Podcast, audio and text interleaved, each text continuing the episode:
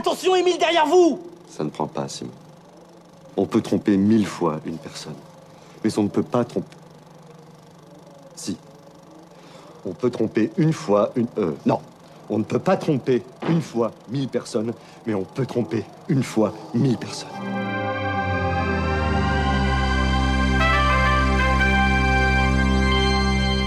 Bonjour et bienvenue dans Nos Ciné Spécial Cannes épisode 5. Je suis David Honora et c'est un grand plaisir de vous retrouver une fois de plus en direct du Festival de Cannes. Aujourd'hui, on a euh, deux gros morceaux au programme avec euh, sans doute deux des films les plus attendus de cette édition 2019, euh, Once Upon a Time in Hollywood de Quentin Tarantino et Parasite de Bong Joon-ho. Les deux films étaient projetés le même jour et on va prendre le temps d'en parler dans cette émission sans spoiler, euh, parce que les, deux cinéastes nous ont expressément demandé de, de, de garder au maximum la surprise euh, pour les spectateurs. Euh, avec moi pour parler de tout ça, j'ai une fine équipe avec Anaïs Bordage. Salut Anaïs. Salut. Euh, Arnaud Bordas aussi qui rongeait son frein depuis le début et qui est, enfin parmi nous. On, te retrouvera aussi pour une émission spéciale marché du film avec pas mal de petites infos et puis une interview du, du euh, directeur du marché. Tout à fait, qu'on a fait avec Perrine euh, avant-hier, je qui Sera, qui sera disponible bientôt, le temps qu'on enregistre et qu'on monte l'ensemble de l'émission. Et puis donc avec moi fidèle au poste depuis le début, début Perrine Kenson qui aujourd'hui a prévu de nous parler de, de la violence à Cannes. D'ailleurs elle a, elle a un gros bleu sur le bras, ça m'inquiète un peu. Qu'est-ce qui s'est passé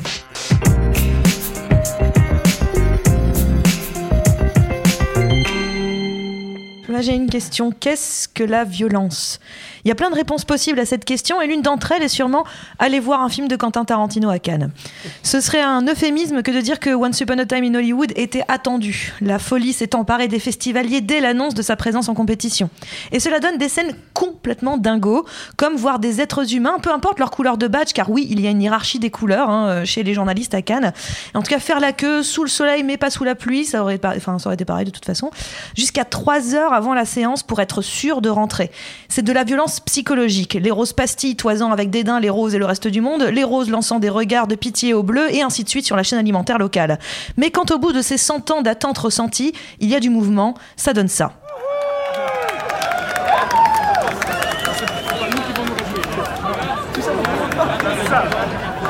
Et puis ensuite, on passe à la violence physique.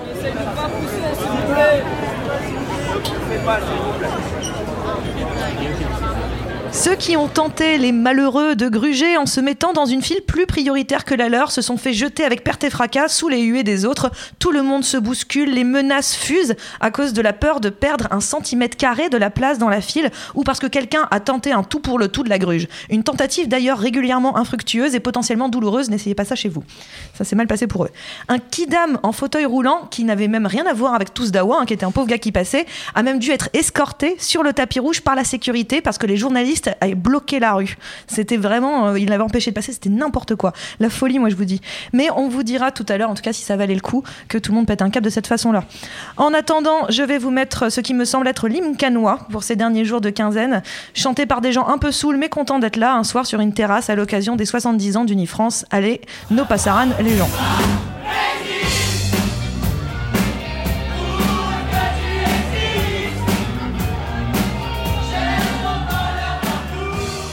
Merci Perrine. Et euh, du coup, on peut rentrer bah, directement dans le vif du sujet pour parler de, de, Once Upon a Time in euh, Hollywood de Quentin Tarantino. C'est son neuvième film. Euh, ça se passe à Los Angeles en 1969 et on suit Rick Dalton, joué par Leo DiCaprio, un acteur de télévision un peu sur le retour et sa doublure euh, cascade slash euh, homme à tout faire, euh, incarné par Brad Pitt. Et donc ce Rick Dalton, qui est en train de réfléchir un peu à comment il va gérer sa carrière, il se trouve que c'est le voisin d'une certaine Sharon Tate, la compagne à l'époque de Roman Polanski, qui en 1969 a été sauvagement assassiné par la secte de Charles Manson. Euh, voilà, tout un programme.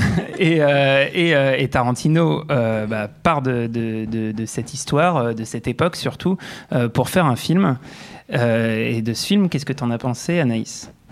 Alors moi, c'est vraiment une réaction à chaud puisque je viens de le voir à l'instant, mais je suis assez partagée.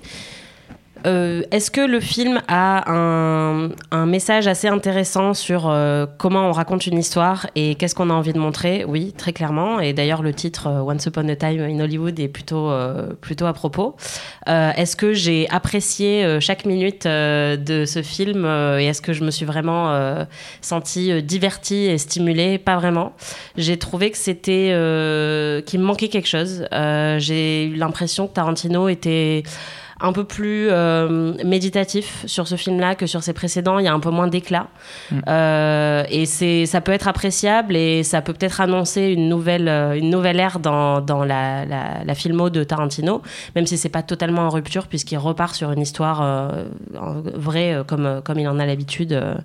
Mais Pas vraiment l'habitude, mais qu'il l'a déjà fait. Ouais, enfin en tout cas qui revisite une période de l'histoire Mhm. euh, à sa sauce. Mais voilà, j'ai trouvé que le ton était assez différent de, de ses films précédents. Donc il y a un réajustement à faire euh, en regardant ce film. Et, euh, et voilà, donc moi je suis un petit peu déçue et je trouve que les débats que le film va lancer et qu'on peut pas vraiment euh, trop lancer ici sans, sans spoiler seront peut-être plus intéressants que le film lui-même que voilà qui m'a euh, qu'à moitié plu. Oui, a priori, on aura l'occasion de refaire euh, une émission euh, de nos ciné spéciales sur le film au moment de la sortie, même si ça sera au mois d'août, donc pas encore évident. Mais voilà, une émission où on ira dans le détail avec du spoil, chose qu'on se, on s'empêche de faire aujourd'hui avec Anne. Arnaud, qu'est-ce que tu as pensé du film? Écoute, euh, moi j'ai, euh, alors il y a, y y des choses, euh, il y a des choses magnifiques dedans. Alors moi, moi je précise quand même déjà que je normalement euh, j'adore tous les, les films de Tarantino et que c'est la première fois où je suis un petit peu déçu, euh, pour pas dire un, un peu plus qu'un petit peu quand même quoi. Mais parce que globalement, en gros, ça, ça illustre le thème que Tarantino avait déjà illustré par le passé sur le, le- le, la lutte, on va dire, entre la réalité et la fiction. Ouais. Euh, c'est un thème ça qu'il travaille et qu'il avait déjà euh, euh, bien illustré dans Inglourious Bastards. Et, euh, et quand je parle de réalité, ça, je parle d'histoire vraiment, quoi, mais d'histoire au sens d'événements avérés. Quoi. Et alors, on a deux, on a, on va dire qu'on a deux stories euh, dans, dans, qui illustrent ça euh, à l'intérieur du film. On a d'un côté euh, les deux personnages de fiction joués par euh, DiCaprio et Brad Pitt, qui sont superbes. hein. C'est euh, tous les deux, les deux acteurs, euh, c'est c'est deux de leurs meilleurs, ça fait partie de leur, euh, leurs meilleures prestations, je trouve. Ils ont, ils ont deux beaux personnages à défendre. Euh, DiCaprio est très émouvant. Euh, euh, Brad Pitt est au summum de la, cool attitude, voire même de la badass attitude. Et donc ils sont vraiment très très bien. Et mais le problème c'est qu'en fait ils se paillent, ils se, taillent la part du lion. C'est-à-dire c'est eux vraiment qui occupent la scène, même des fois dans des scènes très longues de film dans le film, de western, de série B qui sont qui sont en train de tourner et euh, où ça s'étire, ça s'étire. Et, euh, du coup la deuxième histoire, l'histoire là avec un grand H, c'est-à-dire l'histoire de Sharon Tate, de Roman Polanski, euh, euh, de Charles Manson et puis de tous les gens qui ont gravité autour de cette histoire-là. On, croise euh, Steve McQueen, euh, Bruce Lee, euh, tous ces gens-là, euh, qui chaque personnage évidemment nourrit euh, cette histoire-là. Mais finalement, cette partie de l'histoire, elle est quand même au second plan. Et le problème, sans spoiler, le, le gros problème que j'ai, c'est qu'au final, euh, ça connecte pas vraiment. Euh, si ce n'est dans les dernières euh, secondes quoi, du Mhm. film, euh, on a l'impression que cette histoire de, de Polanski, Manson et compagnie est une sorte d'arrière-fond euh, qui euh, euh, qui est censé à la base illustrer un propos encore une fois, mais qui est tellement peu, qui ressort tellement peu par rapport à l'histoire de, fictive de, de- des deux personnages de, DiCaprio et Pitt, que du coup bah, ça, ça finit par créer une sorte de déséquilibre, d'où à certains moments de l'ennui, d'où à certains moments des, des, des, impasses narratives. Ça, ça m'a ça m'a étonné parce qu'en général Tarantino c'est quelqu'un qui pense énormément c'est ce qu'il écrit, quoi, les personnages qu'il écrit, les actions que qu'ils font et ce que ça provoque dans l'intrigue. Et euh, là, je- c'est c'est vrai qu'il y, a des- il y a des moments où, on- où il y a des impasses comme ça narratives. Alors, je peux pas développer non plus, quoi, mais on, on en reparlerait euh, très Ouais. certainement au moment de la sortie du film. Mais voilà, quoi. Donc, euh, c'est, c'est, euh, euh, alors, ça n'empêche pas encore une fois qu'il y a, y y des grands morceaux. Il y a deux, trois grands morceaux de bravoure hein, à la Tarantino. Même si c'est vrai que c'est, ça reste effectivement, comme disait Anaïs, un film qui est un peu plus, je sais pas, tu disais contemplatif, mais Ouais, un peu plus méditatif, un peu plus calme, un peu euh, limite triste, quoi. Je trouve il, il a l'air un peu fatigué, un peu. Et après, ça peut. Bah, triste, je sais pas, parce que c'est quand même mélancolie. C'est quand même un peu positif, quoi. Mais, euh, mais moi, je suis. Ça, on le disait hors antenne. Je serais peut-être plus d'accord avec le terme en fait personnel, quoi. Voilà, c'est vrai mm. que il, parle pendant pendant deux heures et demie de cette époque qu'il a aimé, euh, de, des fin des années 60, début des années 70, qui est l'époque de son enfance. Euh, et il parle de, de, de, cette époque, on le voit avec un amour, euh, que ça soit représenté de manière visuelle ou dialoguée, ou, ou dans les personnages, c'est imparable. Quoi. Ça, c'est Perrine qui disait hors antenne que c'était euh, sans doute son film le plus personnel. Euh, est-ce que tu peux en dire un peu plus? Oui, parce que je, je comprends la sensation, surtout toi, Annette, qui vient d'en sortir, la sensation de, de, de semi-déception. C'est-à-dire que moi, quand je suis sortie, j'étais pas déçue, mais j'étais déconcertée. je me suis dit, qu'est-ce que je viens de voir? C'est pas ça que je m'attends. C'était pas le film que je m'attendais à voir, pas du tout. Et, euh, et après, en laissant décanter un tout petit peu, euh, enfin un certain du moins quand même, euh, je me suis dit. T'as dormi dessus Non, oui, alors j'ai dormi dessus, mais j'ai vraiment, j'étais obsédée par essayer de comprendre ce que j'avais vu. Et en fait, je trouve ça particulièrement grandiose. C'est vraiment un film, donc ultra, pour moi, ultra mélancolique, ultra personnel, puisqu'il en est fait en train de raconter cette période de, de, l'histoire euh, du cinéma, euh, cette période où la, la, télé a repris ce qui, ce, qui, ce qui ne se faisait plus au cinéma, le, western, tant que ça, ça avait été, c'était parti en Italie avec les western spaghetti, et c'est, le, western américain était en train de vivre ces dernières, enfin, enfin à ce moment-là en mhm. tout cas, euh, à la télévision. C'est comment, comment il filme cette, cette industrie à ce moment-là qui est en plein changement, juste juste avant l'arrivée vraiment du nouvel Hollywood. Et il le filme avec une espèce de tristesse parce que lui, finalement, ce qu'il préfère, c'est cette, cette période-là et pas du tout la période du nouvel Hollywood. Et, euh, et, l'idée qu'il veuille continuer à, à, la faire vivre, en fait, jusqu'au bout, à s'imaginer un, une sorte de, d'autres futurs où elle continuerait cette, cette réalité-là. Moi, je trouve ça très beau. C'est une sorte de déclaration d'amour. Il l'a toujours plus ou moins abordé dans ses films, cette période-là, sans jamais vraiment la toucher totalement. Et là, il est vraiment dessus. Je trouve que c'est un film qui est ultra dense, très très dense en termes de, contenu, en termes d'intérêt. Euh, ce qu'il fait de Sharon Tate. En fait, moi, ce que je m'attendais à voir, c'était un film justement sur Sharon Tate, sur cet affreux meurtre de, de Sharon Tate par la famille euh, de, Manson. Et en fait, c'est pas ce qu'il a envie de raconter, ça ne l'intéresse pas, c'est pas ça qu'il a envie de raconter. Il fait quelque chose de très beau pour le personnage de Sharon Tate, mais c'est pas ce qu'il a envie de raconter, l'histoire de Sharon Tate. Il raconte une époque, et le meurtre de Sharon Tate, c'était la fin d'une époque, c'était ce contexte-là. Et, et, en fait, finalement, c'est pour ça au début, je me dis, oh, elle est quand même pas très bien traitée, cette pauvre Sharon, on la voit pas beaucoup, elle est pas, alors qu'elle a une scène sublime dans le film. Elle a une scène sublime où elle se regarde jouer à l'écran, et elle regarde la vraie Sharon Tate d'ailleurs, et c'est vraiment très très beau. C'est très dans le film d'ailleurs, hein, parce que mm. je me rappelle qu'elle sort du cinéma dans une scène de montage une heure après y être entrée, mais une heure dans le film. Oui. Une heure de, sur les trois mm. heures de métrage, sur les 2h40. Quoi. Mais euh, après, enfin, je trouve que voilà, il, il, euh, aussi ce qu'il dit sur ce sur ce métier-là, une espèce de solitude de ces personnages-là, que ce soit celui de, DiCaprio qui est un acteur en fin de carrière, qui a sa carrière est en train de décliner violemment. Euh, le, pareil, la bromance avec, euh, avec euh, Brad Pitt qui est magnifique, mais qui est aussi en train de s'éteindre au fur et à mesure. Et, et ce personnage de, de, Sharon Tate qui finalement est en effet en arrière-plan. Et, et finalement, dans les derniers films de Tarantino, ce qui marquait très fort, c'était les grands méchants genre le grand méchant d'Inglorious Bastards, le grand méchant de de, de, de, Django, Unchained. Euh, bon, dans Hateful Eight, c'est encore autre chose, c'est que des méchants, euh, de toute façon. Mais voilà, on était plus sur cette. Et là, je trouve que c'est son film presque le plus hollywoodien, dans le sens où il n'y a pas de méchant. Le, le méchant, c'est la fin d'un système, finalement, c'est la fin d'un monde. Et on nous raconte l'histoire d'un mec qui a toujours été le héros puisque c'était le héros des films, c'était le héros des westerns, maintenant qu'il ne joue plus que les méchants, qui aimerait devenir, redevenir le héros, et par l'histoire qu'il nous raconte, à la fin, pour nous spectateurs, il redevient ce héros. Mais juste pour nous, juste pour nous. Et ça, je trouve que c'est d'une poésie sans nom. Il est, il est, moi, il m'a sincèrement, euh, plus j'y pense, plus je trouve le film euh, absolument sublime. Il y a des longueurs, bon Dieu qu'il y a des longueurs, et sur, le, sur les, parties western, euh, elles sont un petit peu longuettes. De film dans le film. De film dans le film, mais en même temps, je me dis, euh, voilà, c'est un montage, je pense que ce montage va être refait en réalité un petit peu, un peu retouché pour raccourcir. Moi, moi je te rejoins pas mal, et, euh, et en fait, j'ai été pris par deux sentiments contradictoires, c'est-à-dire que à la fois, bah, quand j'ai entendu parler du projet il y a à peu près deux ans, et connaissant Tarantino, à la fois c'est une évidence qui, que c'est ce film qui, qui devait faire, et en même temps, il y a quelque chose de très déroutant, notamment dans, dans, la structure générale du film et dans l'aspect de dilatation du temps dont tu parlais, Arnaud. Effectivement, en fait, le, le, film est composé de deux heures quasiment qui, qui raconte deux jours dans la, dans la vie d'Hollywood de cette époque.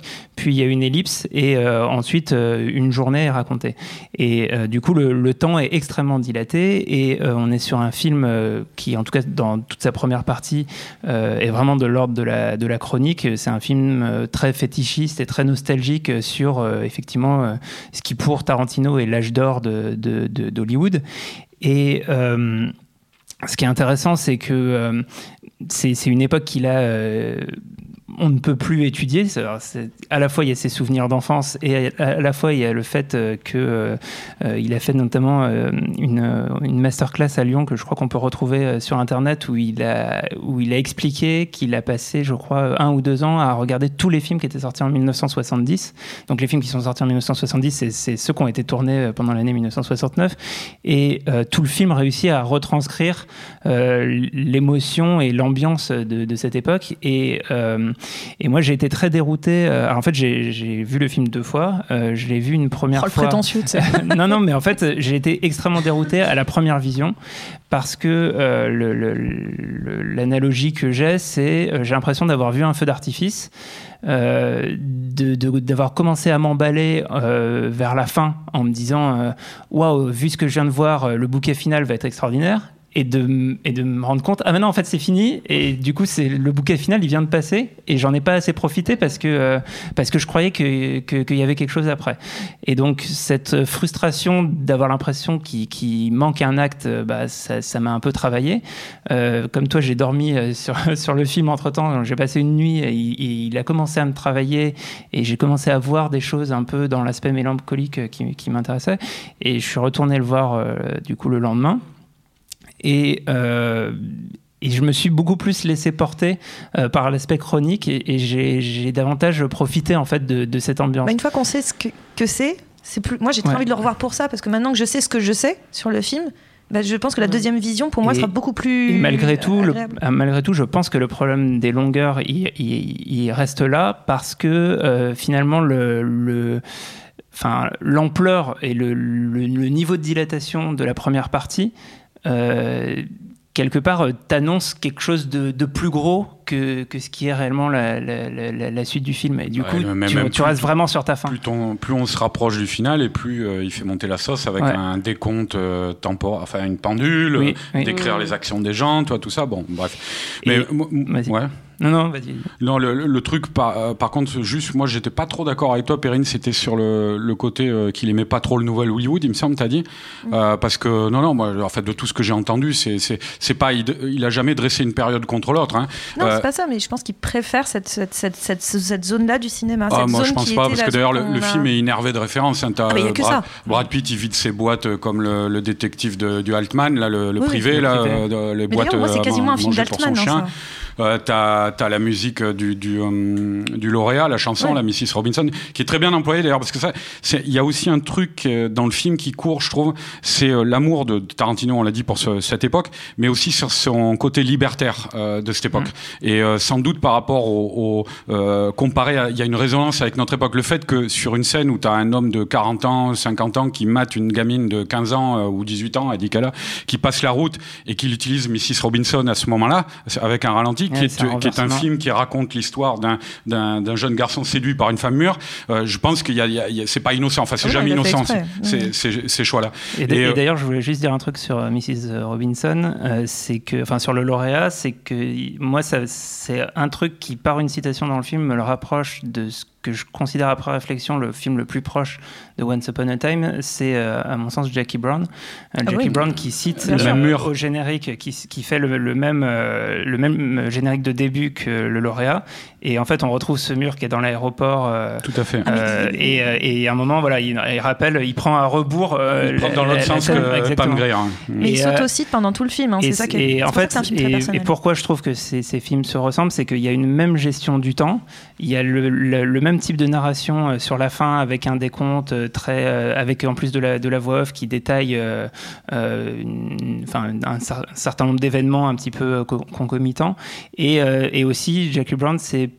parmi les, films de Tarantino, euh, le film où, qui, est le plus intéressant à la revoyure, en fait. C'est-à-dire que c'est un, film où tu passes du temps avec les personnages. ouais, mais tu vois, tu parles de voix off. Moi, ça m'a surpris aussi, ça, puisque je l'ai vu deux fois comme toi, à la revoyure.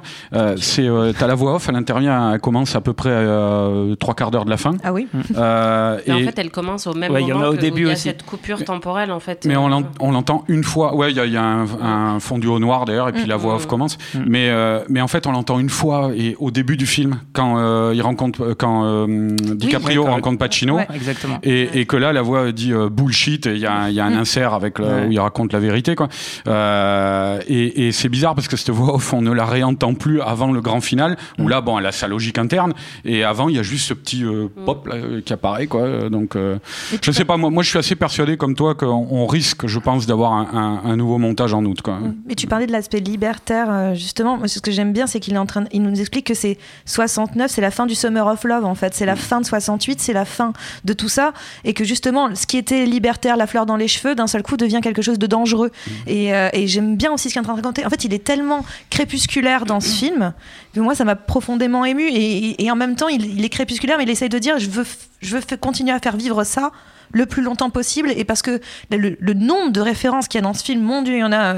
Il faut être quand même assez cinéphile pour vraiment toutes les repérer. Et puis, alors, cinéphile vraiment d'une certaine période quand même. Euh, mais, euh, et en même temps, il a l'air de dire si ça avait continué, je l'aurais fait moi aussi. Quoi. Et, je trouve que c'est très très beau. Il y a tellement une déclaration d'amour à, à, sa ville et à cette période, tout en disant je sais, je suis conscient, ça s'arrête. C'est, enfin, et en effet, il y a plein de résonances actuelles. Il y a plein de Ce qu'il raconte sur la télé, c'est ce qu'on pourrait raconter sur les plateformes maintenant. Juste sur, la, sur la moralisation de la violence, ça c'est son grand dada ah bah aussi. Quoi. Bah, c'est ce qu'on lui a euh, toujours le discours, alors je spoil pas, mais l'un des personnages à la fin, ah l'un des personnages importants, qui dit euh, on va se mettre à tuer les gens qui nous, ont, appris, la violence, les stars qui nous ont, euh, avec les, les films mm. desquels on a grandi, les séries télé, de ça, ils nous ont appris la violence. On va, on va les tuer pour leur faire payer ça. ça c'est quelque chose. Enfin, il a été confronté à chacun de ses films à cette sorte de puritanisme, on lui dit comment ça se fait, c'est trop violent, machin bidule. Et, là, c'est une, une, réponse quand même, je pense, assez euh, euh, caractéristique. Oui, oui. Et qui n'est pas trop lourde non plus. Enfin, non, non. ça, il parle que de, il parle beaucoup de lui. Ouais, moi, ce que je trouve dommage, euh, ce que tu disais, Perrine, sur, sur cette époque, c'est que effectivement, je, je sentais qu'il y avait cette mélancolie par rapport à, l'époque qu'il décrit, mais je pouvais pas m'empêcher de penser à d'autres œuvres qui ont aussi eu ce discours-là, et notamment, je parlais tout à l'heure de Helter Skelter, le livre qui a été écrit sur l'affaire Manson euh, mm. par le procureur euh, de l'époque, qui en fait place vraiment un peu euh, le décor dans, les premières centaines de pages avec un Los Angeles bah, qui est un peu poisseux, qui est un peu triste, en fait les hippies c'est juste des drogués sales qui errent dans la rue. Enfin, il y a vraiment cette espèce de d'impression de fin d'époque un peu un peu sale. Et, en fait l'idée que le Summer of Love il a même pas existé en fait. On est passé des années 50 aux années, aux années 70 très très vite. Et Mad Men pareil dans les dernières saisons de Mad Men il y a aussi cette idée que en fait les années 60 c'est un rêve quoi. Ça n'a pas vraiment existé les 60s euh, tels qu'on se les représente aujourd'hui. Et ces deux œuvres euh, moi qui, m'habitent beaucoup auxquelles je pense tout le temps. Et là dans le film de Tarantino euh, je trouvais le point de vue moins fort. Et je trouvais que ce, cet amour dont vous parlez il n'a pas réussi à me le communiquer quoi parce que comme ces scènes de film dans le film elles sont longues elles sont pas hyper fascinantes honnêtement bah du coup, moi, je, je ressentais pas l'amour qu'il avait pour, pour toutes ces œuvres de fiction. Euh, j'ai l'impression qu'il a pas réussi à me le communiquer et je trouve que c'est un peu dommage, quoi. Et effectivement, c'est donc un film très personnel, mais où, bah, du coup, moi, je m'en suis sentie un peu exclue, où je suis pas rentrée dans cette espèce d'amour hyper profond que qu'on voit, mais que moi, j'ai pas ressenti. Il y, y, a un truc, c'est que globalement, enfin, tous les films de, Tarantino, et si on est plusieurs à être un petit peu euh, comment dire, mitigé ou, ou, déçu, c'est aussi que euh, tous ces films ont, ont un côté euh, immédiatement jouissif qui n'a pas du tout ce qui n'est pas ce film. Oh, il y a quand même quelques passages. Même il y a des moments jouissifs. Il y a des moments. Moi, quand sur l'ensemble, c'est pas, pas le cas. Oui, mais je pense que les, les débats qu'il va mm. provoquer et, et, même là cette discussion, je la trouve vraiment beaucoup plus intéressante avec les petits fils qu'il a attirés que je, pendant ces, ces 2h30 ou 40 où je trouve qu'il y a des longueurs tout ça, mais je trouve que c'est il a l'avantage de poser des des, discussions hyper intéressantes. C'est un grand narrateur avant tout, moi je trouve, le, Tarantino, et c'est vrai que bah il y a, y a juste pour un petit peu contrebalancer, même si je suis pas totalement. Euh, mm. J'étais pas non plus totalement d'accord avec moi-même. j'ai passé un bon moment. Tu vois, par exemple, la, manière, moi je trouve très jouissif la manière dont il caractérise Brad Pitt, parce que ah par exemple, il a une scène de baston, ça c'est pas du spoiler, mais il a une scène de baston avec Bruce Lee au milieu du film. Et quelle est la, c'est un personnage fictif encore une fois, mm. Brad Pitt dans le film, il n'a jamais existé. Quelle est la meilleure manière de d'iconiser ce personnage, euh, et ben c'est de le confronter à, à, à l'un des personnages, euh, une icône du cinéma de l'époque, Bruce Lee, et de lui mettre plus ou moins une tannée, quoi. Euh, et à partir de là, ben, le personnage, on va dire, je vais pas spoiler, mais le personnage, il est prêt pour le final, quoi. Oui, bien sûr. Euh, donc ça, ça c'est du vrai bon Tarantino. Mais on peut pas, c'est dommage, je peux pas évoquer un. J'avais un autre point en tête, mais là qui évoque directement la fin. Et le personnage il y a qui, est, présenté de manière très ambiguë, c'est-à-dire qu'il y a une rumeur selon laquelle il a tué sa femme, mm. et qui et, l'ambiguïté est C'est-à-dire mm. que Ouais, alors ça, honnêtement. C'est, on sait pas vraiment ce qu'il a fait. C'est difficile de savoir. Ah, mais moi, moi, j'ai une petite théorie là-dessus. C'est, je parlais tout à l'heure de, de comment ça s'appelle, de, du lauréat, euh, de l'utilisation de ce truc du lauréat. Mais euh, le personnage qui dit on va aller les buter euh, euh et qui dit on va on va aller buter du porc. Euh, cette scène dont tu, enfin cet, cet aspect dont tu parles. Euh, moi, je pense qu'il y a en sourdine, c'est pas omniprésent, mais il y a une manière de régler son compte un petit peu avec la culture des social justice warriors à laquelle il a été confronté euh, avec l'affaire Weinstein, hein, euh, sur laquelle il a dû répondre euh, expressément devant les médias. Donc, et effectivement, cette période-là, ça n'est pas la, la, période de Tarantino. Le, le, quand on parlait des années 70, de la liberté, de, de, de, de, de penser, de dire ce qu'on voulait, des trucs comme ça, c'est ça, c'est à ça qu'il est très attaché dans les années 70, et c'est ça qui, je pense, le, le, le, les choses sur lesquelles il est beaucoup plus circonspect à l'heure actuelle dans Après, la les, les ports, c'est le vocabulaire qui était utilisé par la famille Manson, donc c'est pas, enfin, je ouais, mais pas forcément une référence directe à Balance ton porc. Quoi, mais, ouais, mais c'est dit, juste après. Non, parce que c'est un truc qui a filtré dans le monde anglo-saxon le, ah le, terme de porc à, à, ce moment-là de l'histoire. Mais c'est un truc qui est mis juste après la scène où euh, les personnages que disait, il dit on va aller tuer les gens qui nous ont appris la mm. violence, mm. euh, qui se comportent comme une sorte de meute là, euh, ensemble, qui fonctionnent ensemble, et, et, et plus les autres allusions donc dont on vient de parler. Et, d'ailleurs, il y a, y a justement, enfin juste, et on va finir là-dessus sur sur ce film, c'est que c'est le premier film de Tarantino post-Weinstein, euh, qui du coup, y, compris sur le montage final, euh, mm. n'est pas euh, concerté avec Weinstein. Mm. Et donc, voilà, c'est aussi rentrer à ce niveau-là dans une nouvelle ère. Perrine, tu avais un dernier un truc tout petit truc, parce que j'ai juste une question, peut-être me répondre. Est-ce que David Eman avait produit aussi Hateful Eight ou pas? Ah, pas le... Parce que je ne crois pas. Et si c'est David, si c'est la première fois qu'ils travaillent ensemble, et eh ben en fait, je trouve que la mélancolie qui et le côté très personnel du film peut aussi venir en partie du producteur David Eman, qui est le producteur euh, accessoirement de Paddington et qui est un chef-d'œuvre. Vous ne m'enlèverez pas. Vous ne m'enlèverez pas que Paddington est un chef-d'œuvre et qui a cette, cette, capacité justement à aller dans, dans, dans, le personnel et dans, dans, le, dans, le, dans le mélancolique, qui à mon avis pourrait peut avoir pas du tout totalement influencé Tarantino, il fait ce qu'il veut. Hein.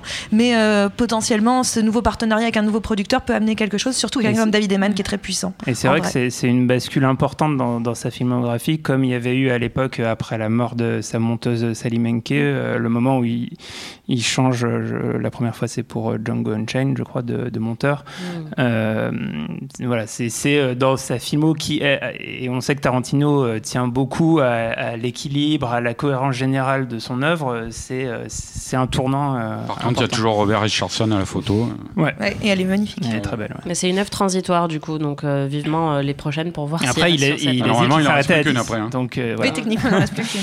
Bah, j'ai vu qu'il l'a encore confirmé récemment. Ouais, ouais, oh je pense que. Alors, moi, j'espère juste que ça va pas être Star Trek, parce que terminer sur Star Trek, c'est quand même un problème. J'ai envie de chialer. alors, on enchaîne parce qu'on on est déjà à presque une demi-heure d'émission et on doit parler quand même d'un film qu'on a plutôt bien aimé. Euh, c'est Parasite de Bong Joon-ho. Euh, qui était présenté donc le même jour euh, que le film de Tarantino. c'est c'est une histoire de famille, une famille qui une, famille plutôt sans le sou qui vit dans le, le sous-sol d'un immeuble et qui va progressivement s'infiltrer dans une famille coréenne extrêmement riche. c'est le retour de Bong Joon-ho en, Corée.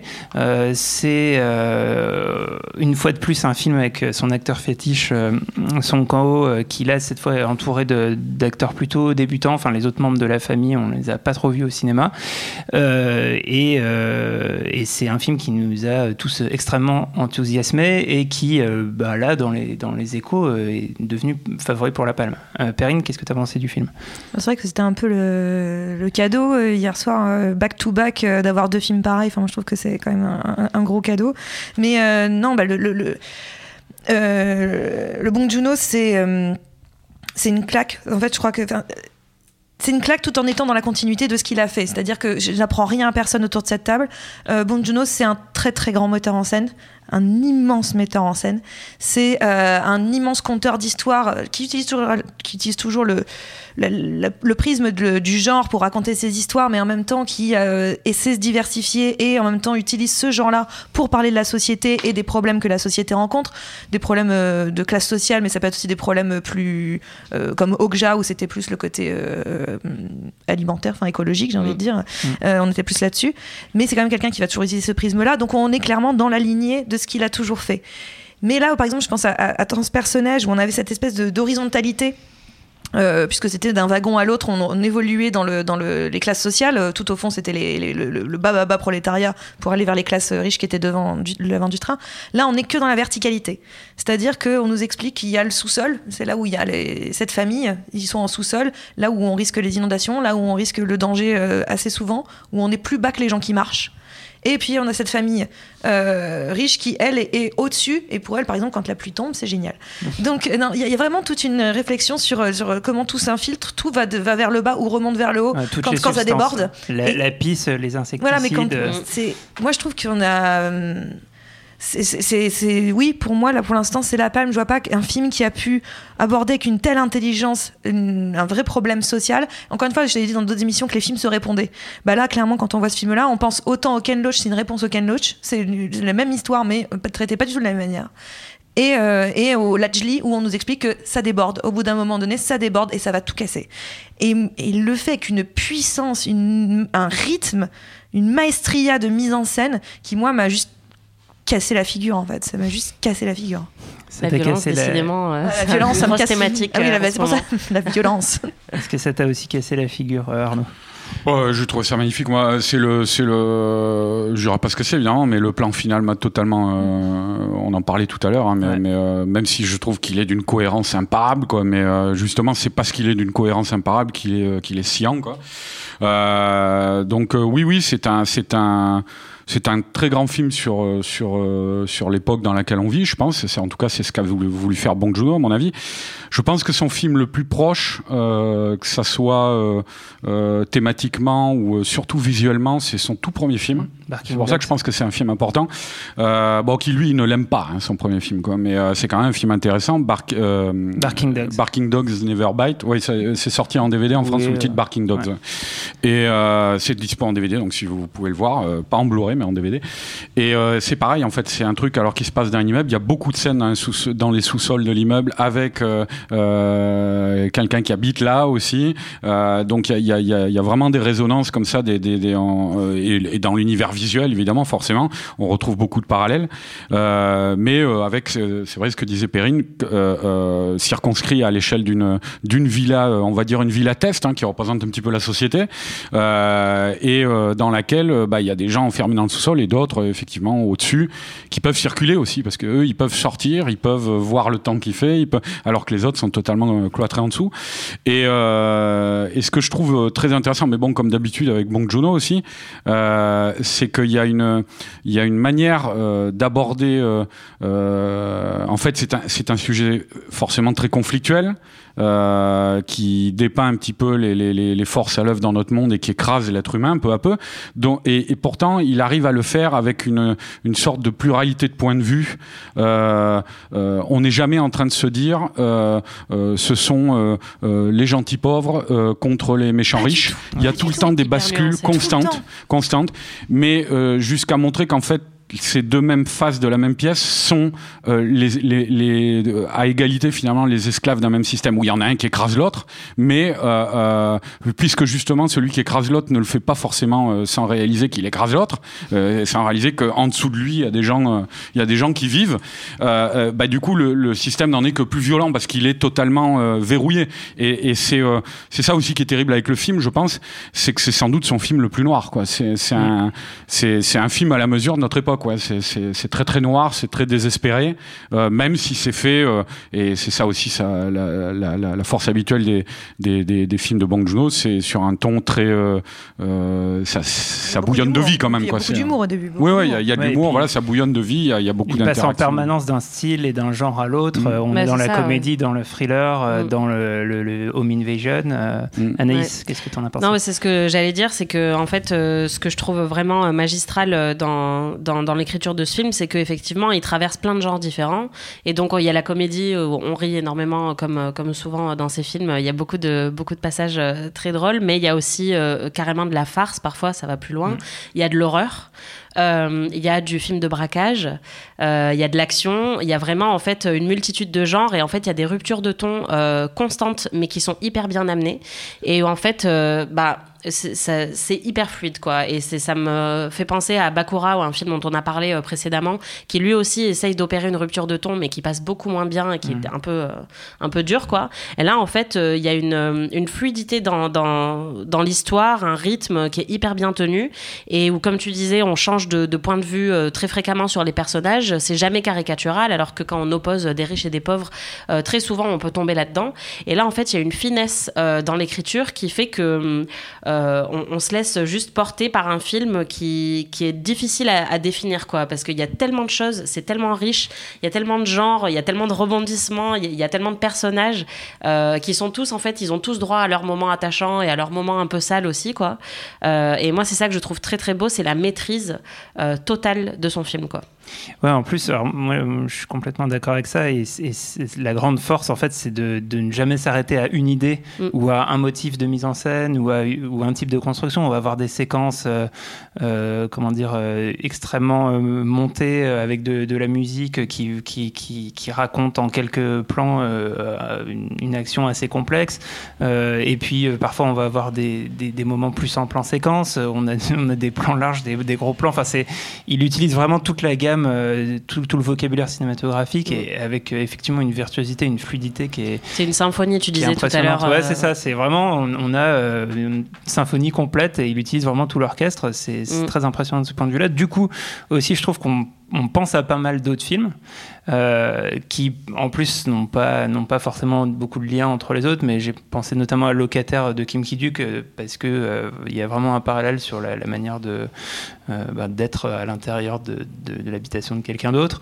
On pense aussi à une affaire de famille de Koreeda mmh, qui avait bah, eu la Palme d'Or l'année dernière. C'est la version mmh. vénère de, de ouais, voilà, il y, y, avait une parenté parce qu'on avait aussi une famille euh, pauvre, alors là c'était au Japon, mais mmh. avec des personnages bah, qui vivent de, de larcin et d'arnaque, etc. Euh, et puis on pense à plein de, de Home Invasion, ou récemment Us, euh, euh, qui avait une confrontation entre deux familles. Euh, et oui, avec le thème peu... de la dualité. Et puis aussi la, le thème du, du sous-sol, enfin, mmh. qu'on qui, qui, retrouve là.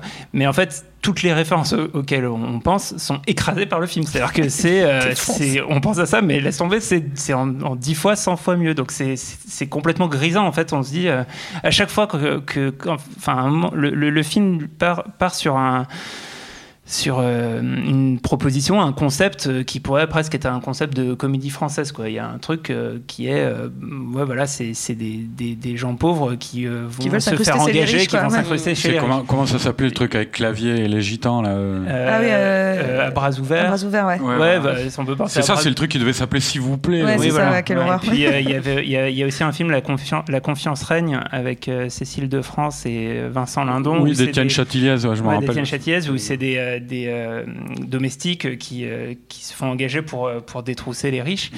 Donc c'est voilà, le, le, point de départ, euh, on peut faire des films qui sont pas terribles voire très nuls et en fait une fois qu'on arrive un petit peu euh, au bout de cette idée, bah, il en a une autre. Et, et après, quand, quand, on se dit ah bah c'est super, il exploite bien, et en fait c'est encore une autre, et le, le, récit ne s'essouffle jamais parce qu'à chaque fois il y, a, quelque chose de plus à aller découvrir. Il y a des mystères, il y a une gestion du découpage de l'ensemble du film qui est hyper impressionnante. Enfin. et d'ailleurs, le film a été extrêmement bien reçu euh, dès, la, dès la première projo presse où il a été ovationné parce que en plus on arrive au bout du film c'est extrêmement satisfaisant parce qu'on pour le coup on n'a pas l'impression qu'un cinéaste s'est foutu de notre gueule. Il y a un, une notion de jouissance en fait quoi c'est vraiment on, on, se régale euh, devant ce film et même pendant le film il y avait des mm. applaudissements à ouais. plusieurs reprises parce qu'il y a des il y a des scènes ouais d'une pure jouissance quoi qui sont vraiment hyper divertissantes et en même temps il y a toujours ce propos social en creux derrière qui est plus le film avance plus il devient dévastateur en fait quoi ce propos. Mm. Et, et, pardon. Non, vas-y. Vas Parce que tu parlais de, de, à chaque fois, il rajoute un truc, il rajoute un truc, et c'est vrai qu'il rajoute des couches, comme il rajoute des couches, en fait, à cette histoire de violence sociale. Ce que je trouve assez fort dans le film, c'est vraiment qu'il va décrire la violence sociale. Il, il, il la décrit par des gestes et quelques petits mots, parfois, genre le geste de l'odeur, Enfin, l'idée de sentir, c'est horrible comme, comme, comme, comme, comme sensation. C'est la ligne à ne pas franchir. C'est ce truc qui est absolument incroyable. Bah, c'est ça qui fait craquer l'un des personnages. Hein. C'est ça qui va le faire snapper. Mais il y, y, a cette idée aussi de, de ça et le fait qu'on lui dit, on, on va l'humilier, puis à la fin on lui dit oh non mais t'es payé quoi. Et ça, mais l'idée qu'à un moment donné on peut se servir des autres sous prétexte mmh. qu'on a de l'argent, que, enfin voilà, y a le, on peut littéralement pas sentir l'autre et qu'à un moment donné euh, et c'est là où se rapproche pour moi du Lajli, c'est qu'à un moment donné, on nous explique que à cette violence sociale qui est impalpable, qui n'est pas euh, visible ou réelle, d'une certaine façon, il la rend visible par le geste de l'odeur, enfin le, geste, le geste de sentir, mais surtout il la rend, il explique bien que à ça, la seule réponse possible, c'est la violence physique en fait. Mmh. La violence sociale n'a que pour réponse la violence physique. Et je trouve que, enfin, ça fait quand même plusieurs films qu'on est en train de nous dire un truc. Euh, c'est un film de gilet jaune en fait. Mais c'est, mais sans, sans mauvais jeu de mots, excusez-moi. Mais non, mais c'est un putain de film de gilet jaune. Non, mais franchement, il y a un truc un peu là-dessus où il y a un genre le ras-le-bol est là, il est réel, il est clair, il est net.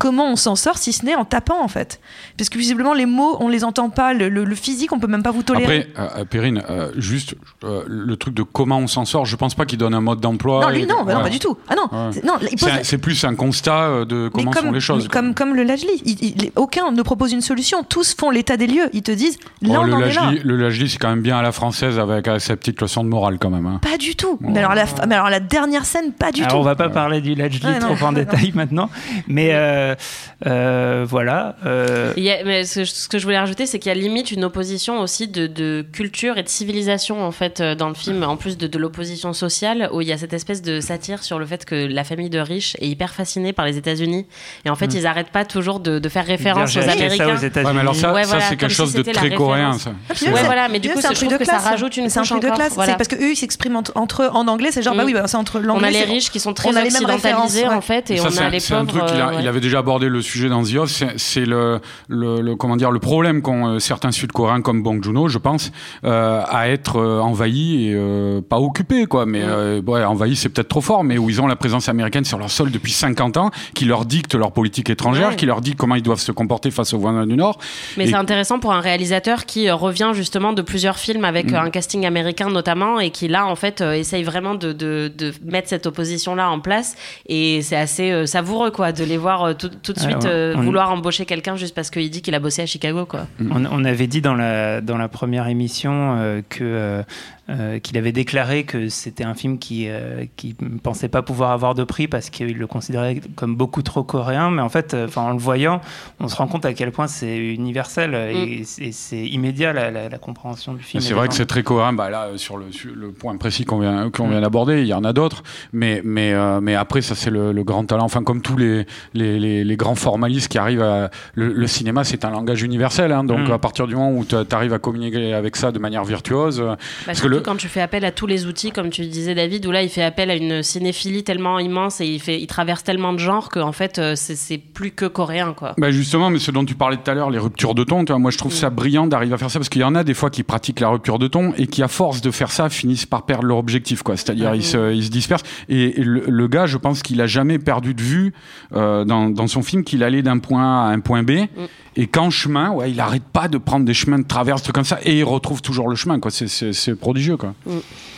Alors, euh, normalement, on fait des petites recos dans ce qu'on a vu dans les sélections parallèles en fin d'émission. Euh, on s'est pas mal étalé, on a pris le temps de parler de ces deux films euh, vraiment importants. Du coup, euh, on gardera pour l'émission euh, bilan euh, qui sera la prochaine et, et- et dernière euh, avant le palmarès. Euh, et on va se quitter là-dessus. Merci euh, Perrine, merci Anaïs, merci Arnaud, merci à tous d'avoir écouté cet épisode. Merci David. Merci, Merci à. Solène et Quentin pour la réalisation. Merci à Camille Juliette pour la prod. Retrouvez-nous euh, jusqu'à la fin du festival euh, sur binge.audio, Apple Podcast et toutes vos applis de podcast. À très vite. Je préfère partir plutôt que d'entendre ça, plutôt que d'être sourd.